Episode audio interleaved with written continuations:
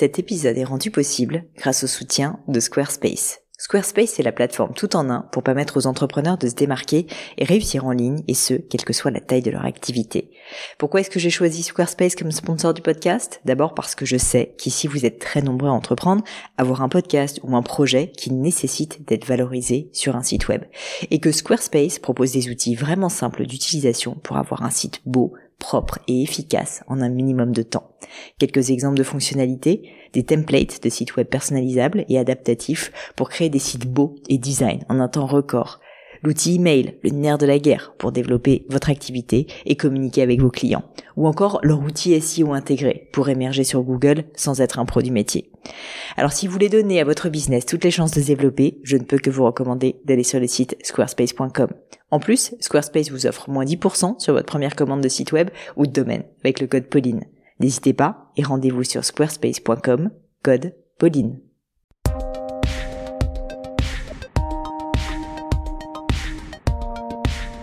Hello à tous, ici Pauline Nigno et bienvenue dans un nouvel épisode du Gratin. Vous le savez, le lundi avec le Gratin, j'interviewe des personnalités remarquables pour parler de leur réussite et le mercredi, dans ces fameuses leçons, donc je réponds à vos questions, vos auditeurs, sur des sujets variés autour de l'entrepreneuriat, du marketing, du développement personnel, des RH, de la finance et du business de façon générale. Aujourd'hui, j'ai le plaisir d'accueillir sur cette leçon Elora. Elora qui est étudiante et qui vient tout juste de créer avec un ami une marque de soupe artisanale et bio nommée COS. Avec cette marque, leur souhait est de proposer vraiment des produits pour manger bien, vite et sain. Tout un programme, vous pouvez l'imaginer, et je vous mets bien évidemment toutes les références dans les notes de l'épisode. Alors Elora et son compagnon bouillonnent d'idées et de perspectives de développement pour leur marque, mais ne peuvent pas s'y consacrer à 100% de leur temps étant encore étudiants. Ils souhaitent pas se précipiter, mais ils veulent quand même faire avancer le projet le plus vite qu'ils peuvent pour ne pas se faire rattraper par la concurrence. C'est le fameux sujet de multiplier les activités en même temps, être slasher. Bref, Elora me pose la question suivante, comment jongler avec la création d'une entreprise lorsqu'on a encore une activité principale à côté? Un sujet qui me parle vous le savez, puisque j'ai moi-même deux activités et j'ai donc essayé dans cette leçon de répondre au mieux aux questions d'Elora. Mais je ne vous en dis pas plus et laisse place à cette nouvelle leçon du gratin. Allô Elora? Bonjour Pauline. Salut, bienvenue sur la leçon du gratin. Je suis ravie de t'accueillir. Elora, est-ce que tu pourrais commencer s'il te plaît par euh, te présenter et puis ensuite euh, bah, me poser ta question s'il te plaît? Avec plaisir. Donc déjà, merci de me recevoir. J'ai 20 ans et récemment, il y a six mois, j'ai créé une entreprise avec mon copain à la suite du confinement. Hyper cool, bravo. À 20 ans, je peux dire que moi, j'étais à mille lieues de créer des boîtes. et donc, en fait, pour parler un peu de cette entreprise qui s'appelle COS, on fabrique des soupes euh, bio artisanales pour mhm. ceux qui veulent, comme nous, manger bien vite et sain. On est parti de ce constat-là. Donc concrètement, on se retrouve avec pas mal de choses à découvrir et à gérer, depuis la production, l'approvisionnement, les fournisseurs, euh, le service client, un peu de marketing, les réseaux sociaux. On découvre tout ça. C'est vrai que ça fait beaucoup, mais il se trouve aussi qu'à 20 ans, on a des années d'études encore devant nous, une vie associative, du sport, des choses à faire en dehors. D'où ma question comment est-ce que comment gérer la création d'une entreprise, surtout quand on part avec peu de moyens, peu d'informations, et une activité principale pour ma pour notre part les études et sûrement pour d'autres personnes un job à part entière?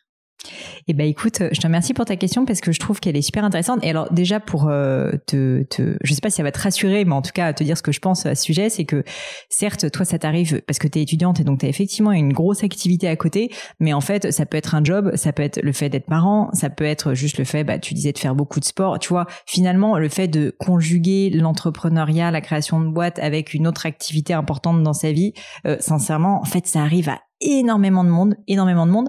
Et il y a un peu souvent cette image d'épinal, tu vois, de l'entrepreneur euh, qui se lance, euh, il a tout, euh, il a tout claqué derrière lui, il se lance à 400% dans sa boîte, qui est l'image un peu américaine, je trouve, tu vois, de de Steve Jobs qui se met dans son garage et qui fait que ça matin, midi et soir. Ça arrive, c'est vrai. Faut aussi dire une réalité, c'est que ça c'est possible seulement quand tu as les moyens de le faire, tu vois, que tu as des parents qui te soutiennent ou que tu as, bah voilà, as économisé suffisamment d'argent pour pouvoir le faire. Donc déjà la première chose, si tu veux, c'est qu'il n'y a pas de honte, bien au contraire, avoir une activité en parallèle de, de, son sa création de boîte. Et au contraire, je trouve ça personnellement plutôt sain parce que je trouve que ça permet euh, un de relativiser bien souvent les choses qui t'arrivent dans ton aventure entrepreneuriale et d'autre part, bah, de te baquer aussi. Tu vois, si jamais ta boîte marche pas, bon bah t'auras pas t'auras pas tout tout claqué. Et typiquement, moi je te conseillerais jusqu'à ce que tu sois sûr que la boîte est vraiment un énorme succès, je te conseillerais de continuer tes études parce que tu vois, euh, on sait jamais. Donc ça c'est c'est le, le, premier point que que je, voulais aborder avec toi, même si c'est pas vraiment la question.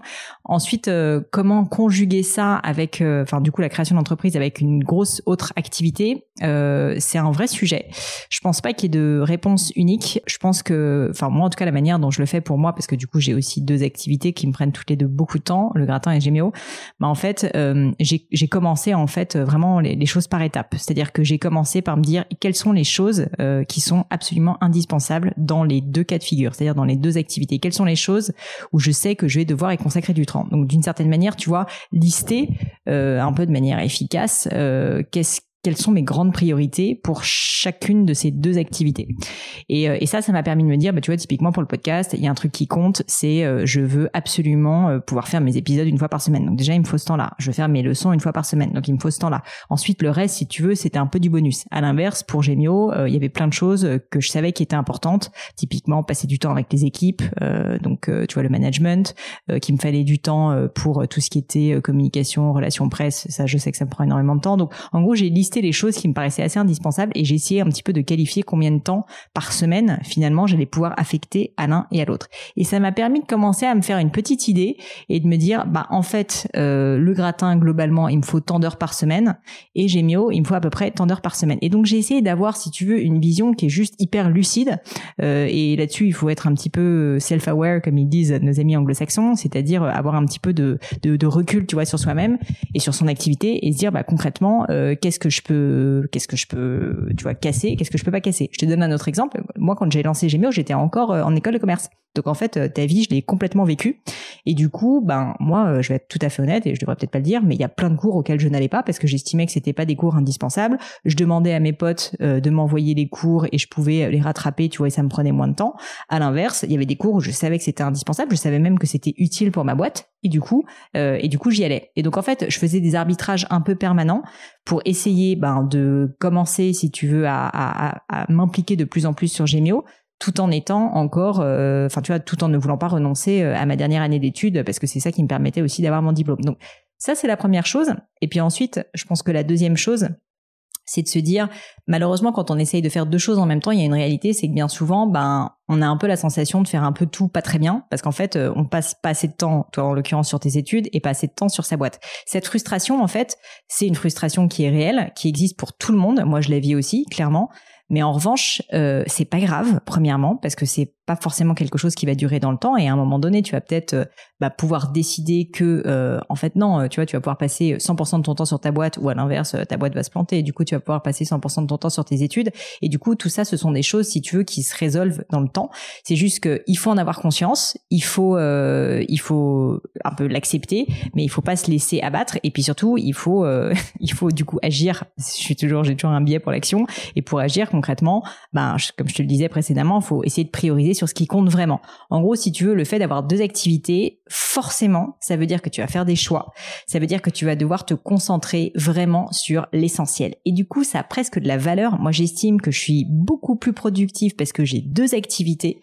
Parce qu'en réalité, du coup, il y a tout un certain nombre de choses qui sont un peu nice to have, que je pourrais faire, mais en fait, comme je sais que j'ai pas le temps et je suis obligée d'arbitrer et de faire uniquement ce qui est réellement utile ou ce qui va réellement marcher, bah du coup, en fait, en permanence, je me dis ça, est-ce que je le fais, est-ce que je le fais pas? Et donc, je me pose toujours cette question et ça me permet, si tu veux, d'aller euh, d'une certaine manière droit au but. Alors, de temps en temps, je me plante, de temps en temps, euh, j'ai pas choisi, si tu veux, le bon, euh, le, tu vois, le, la bonne priorité, mais en tout cas, j'essaye. Et donc, euh, et donc voilà, ça permet, euh, ça permet vraiment, je trouve, de, de, plus prioriser. Donc, je sais pas si ça répond un peu à ta question, mais là, en tout cas, je vais te donner de grands principes euh, qui t'aident, je pense, un à te rassurer sur le fait que c'est tout à fait normal de, c'est tout à fait normal d'une certaine manière, euh, tu vois, euh, ne, être tiraillé en permanence. Et puis d'autre part, se dire, bah la solution c'est quoi? C'est un de l'accepter, mais deux de se dire, ok, c'est bon, sur quoi est-ce que je priorise? Et à chaque fois, de couper ce qui n'est pas essentiel. Vraiment, vraiment de te concentrer uniquement sur ce qui est essentiel parce que juste tu n'auras pas le temps de faire le reste.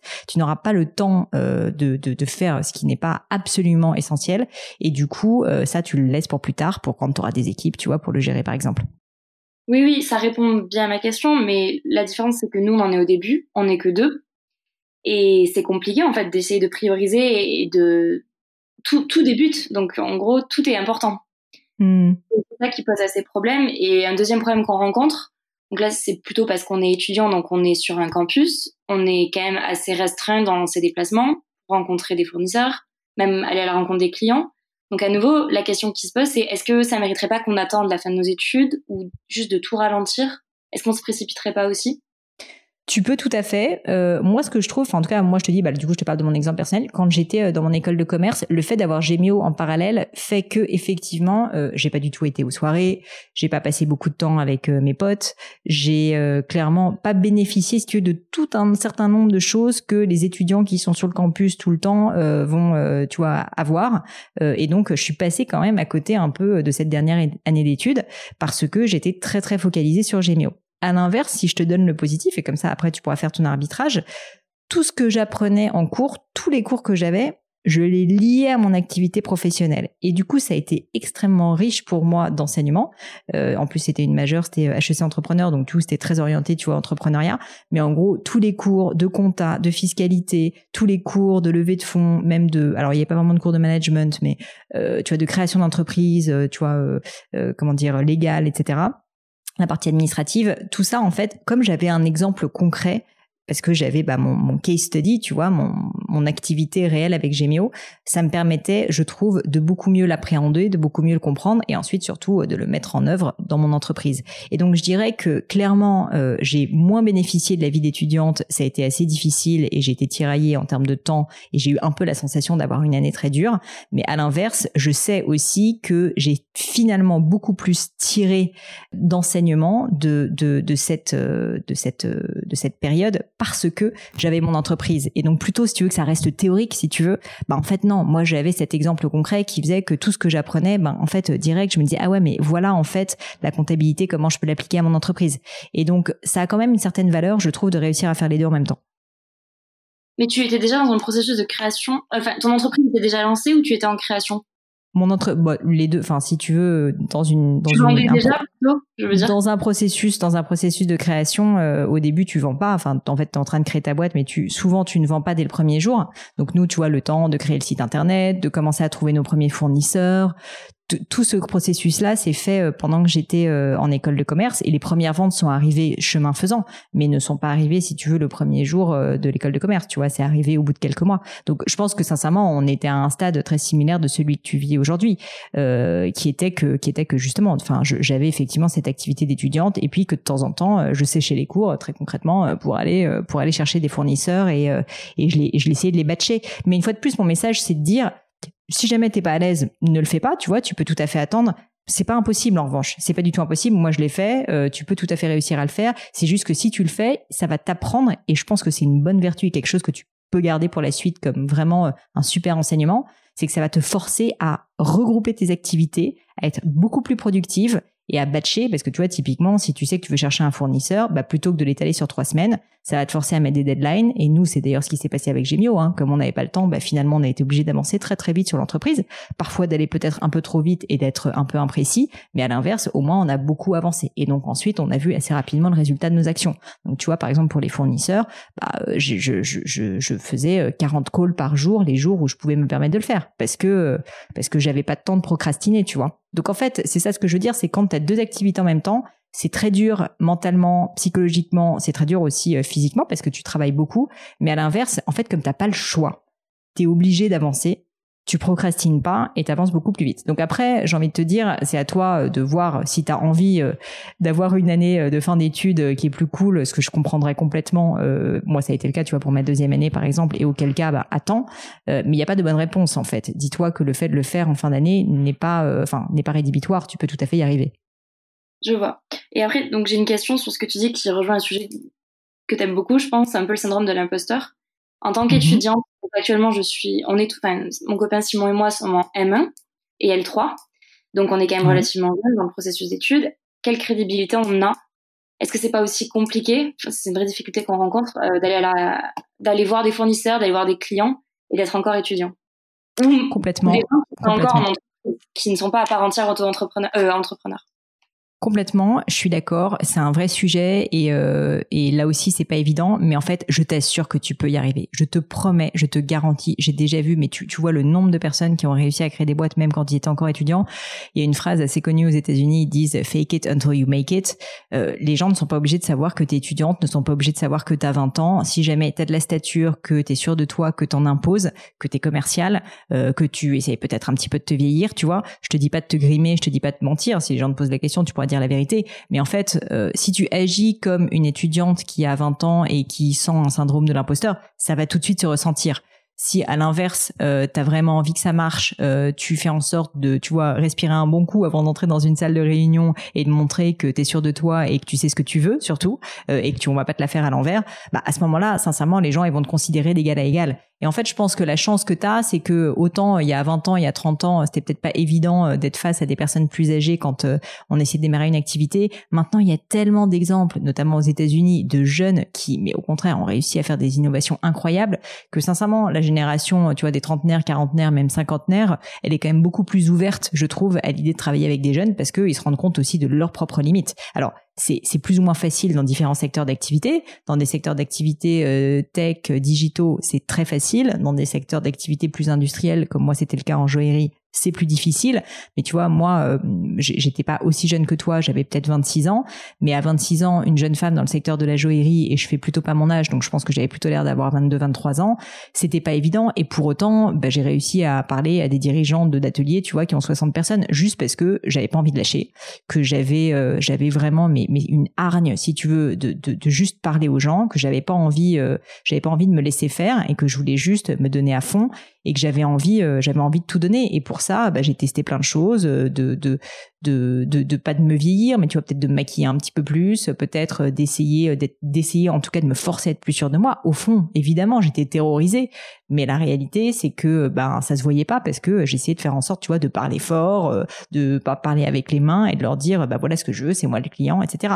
Et en fait, ça les a, ça les a, je pense, finalement un peu séduits. Et puis ils se sont dit, si cette petite euh, tu vois, à l'âge qu'elle a, elle arrive à avoir ce leadership, bah franchement, euh, j'ai envie de j'ai envie de bosser avec elle parce que dans cinq ans, quand elle sera encore plus âgée, euh, franchement, ça va ça va donner encore de meilleurs résultats. Et donc au contraire, si tu veux, pour moi, l'âge est souvent vécu comme un complexe, mais vois-le comme une force. En plus, il faut l'assumer, il faut que tu dises, mais, mais, mais les personnes avec lesquelles tu parles, surtout si elles sont plus âgées, euh, bah, en fait, il y a plein de trucs sur lesquels elles sont complètement à la masse. Les réseaux sociaux, évidemment. Alors, ça veut pas dire que c'est pas parce qu'on est jeune qu'on est bon réseaux sociaux, mais globalement, euh, eux, en général, euh, c'est pas tellement leur truc. Donc, toi, que t'es de bons instincts sur le digital, sur tout ce qui est réseaux sociaux, sur le marketing web, euh, sur tous ces aspects-là, sur l'innovation, enfin franchement, en fait, tu as une carte à jouer, une vraie différenciation, et je pense que tu peux l'assumer euh, beaucoup plus que d'en avoir peur et d'en souffrir comme d'un syndrome de l'imposteur. Au contraire, ça peut même être un moyen de leur apporter une valeur ajoutée euh, en leur disant, bah, écoutez les gars, nous on est en train de dépoussiérer un secteur, on veut le moderniser,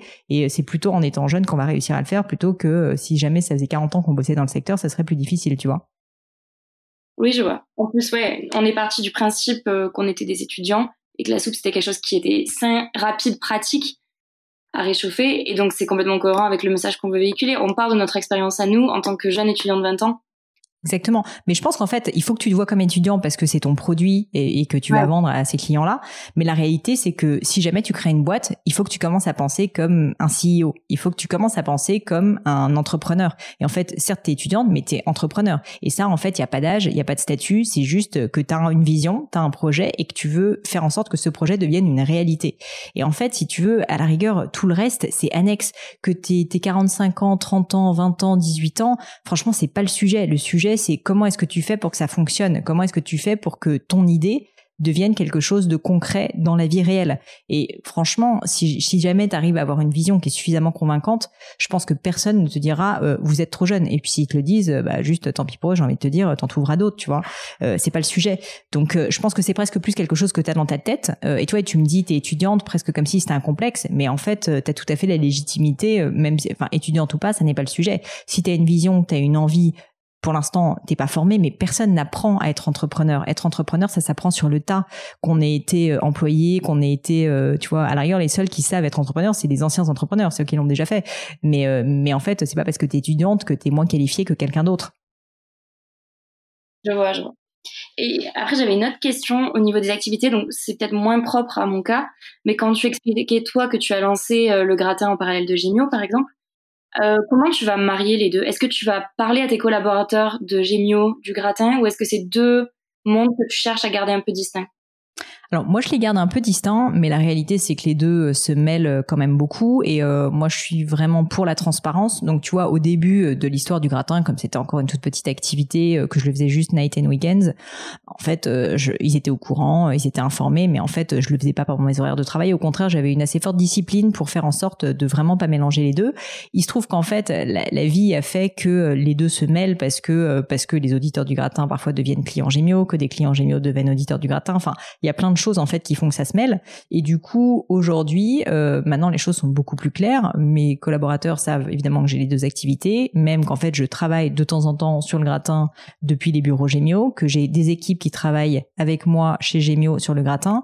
Euh, j'ai la chance d'être dirigeante et propriétaire d'entreprise, donc d'une certaine manière, si tu veux, euh, je, peux le décider. Enfin, je me suis mis d'accord avec mon associé, mais euh, globalement, c'est moi qui le décide.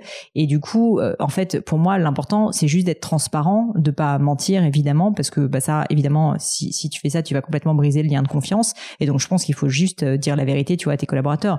Ne pas, ne pas essayer de camoufler quoi que ce soit. Ça, c'est vraiment le conseil que je peux te donner. Être super transparente sur le fait que, bah, pour l'instant, tu sais pas si tu vas bosser euh, trois jours par semaine sur l'un, deux jours par semaine sur l'autre, mais que euh, tu verras en, tu vois, en marchant, tu vas apprendre et qu'avec le temps, tu vas peut-être clarifier les choses. Donc, je pense que de façon générale, et ça, c'est un conseil que je peux donner sur ce sujet, mais de façon générale sur le management, faut pas penser que les gens sont stupides. Faut arrêter de les prendre pour des cons. Et en fait, euh, si jamais tu fais quelque chose que t'en, ou, même à l'inverse que tu sais pas exactement où tu vas, bah, je pense qu'il faut pas hésiter à être honnête, tu vois, et le dire euh, à tes collaborateurs proches, parce qu'en fait ils le sentent. Et il vaut beaucoup mieux que les choses euh, soient dites en amont, donc prévenir que guérir, parce que sinon, s'ils ont l'impression d'une certaine manière de s'être fait flouer, de s'être fait avoir parce que tu leur as dit quelque chose et qu'en fait tu fais l'inverse, bah sincèrement les choses vont beaucoup moins bien se passer.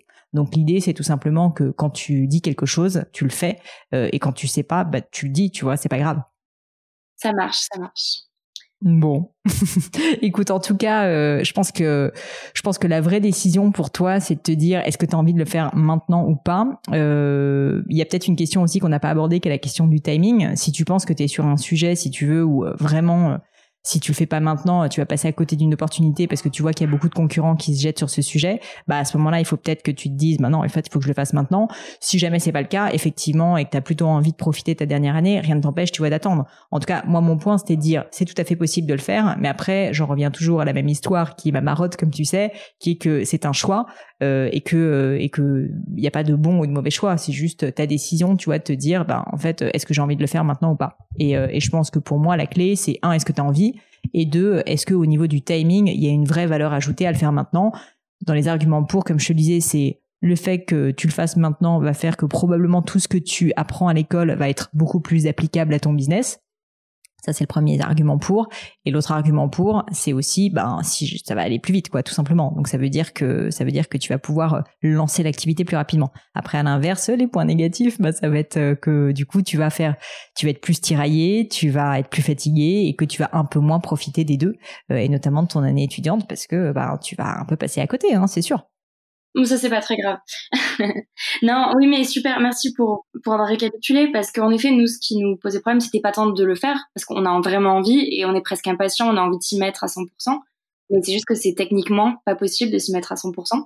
Donc, je pense qu'on va travailler mm. comme ça sur les priorités, essayer de bien se partager les tâches, tout, euh, tout en continuant à aller en cours parce que moi, c'est pas ma dernière année. Il m'en reste plusieurs à valider quand même.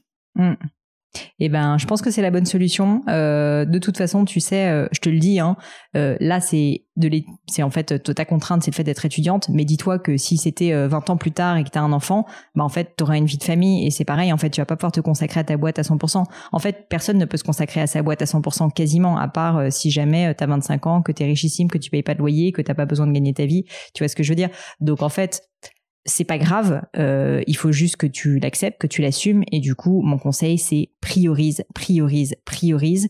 À chaque fois que tu te lances dans une décision, pose-toi la question est-ce que je fais est vraiment essentiel ou est-ce que c'est quelque chose qui doit être supprimé? Et tu vas te rendre compte qu'en réalité, mais, mais 80% des choses qu'on pense importantes ne le sont pas et doivent être supprimées et se concentrer sur l'essentiel, c'est probablement la tâche la plus importante et la plus difficile de l'entrepreneur. Très bien. Bah écoute, merci, merci beaucoup pour tes conseils. Eh ben, écoute, pas de quoi, Laura. Tiens-moi au courant. Ça me ferait plaisir de savoir euh, quelle a été ta décision finale. Et puis, euh, et puis, euh, et puis, du coup, bonne chance pour cette année autant couleur avec ton associé. Merci beaucoup, Pauline. À bientôt. À bientôt.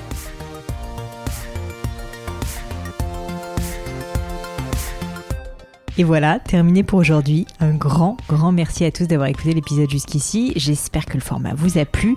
Si oui, dites-le moi avec 5 étoiles ou même un petit commentaire sur l'application iTunes. Et puis si iTunes c'est pas votre truc, si Apple vous n'avez pas envie d'en entendre parler, c'est pas grave. Vous inquiétez pas, il y a d'autres moyens de m'aider. Vous pouvez tout simplement en parler autour de vous. Prenez deux trois amis et puis euh, diffusez-leur le podcast. Moi ça m'aide énormément et qui sait, ça les aidera aussi peut-être. Quoi qu'il en soit, merci pour votre temps. N'hésitez pas à postuler aussi à la leçon du gratin si l'idée de passer sur le podcast vous intéresse. Donc à vous de jouer et bientôt pour une nouvelle leçon du gratin.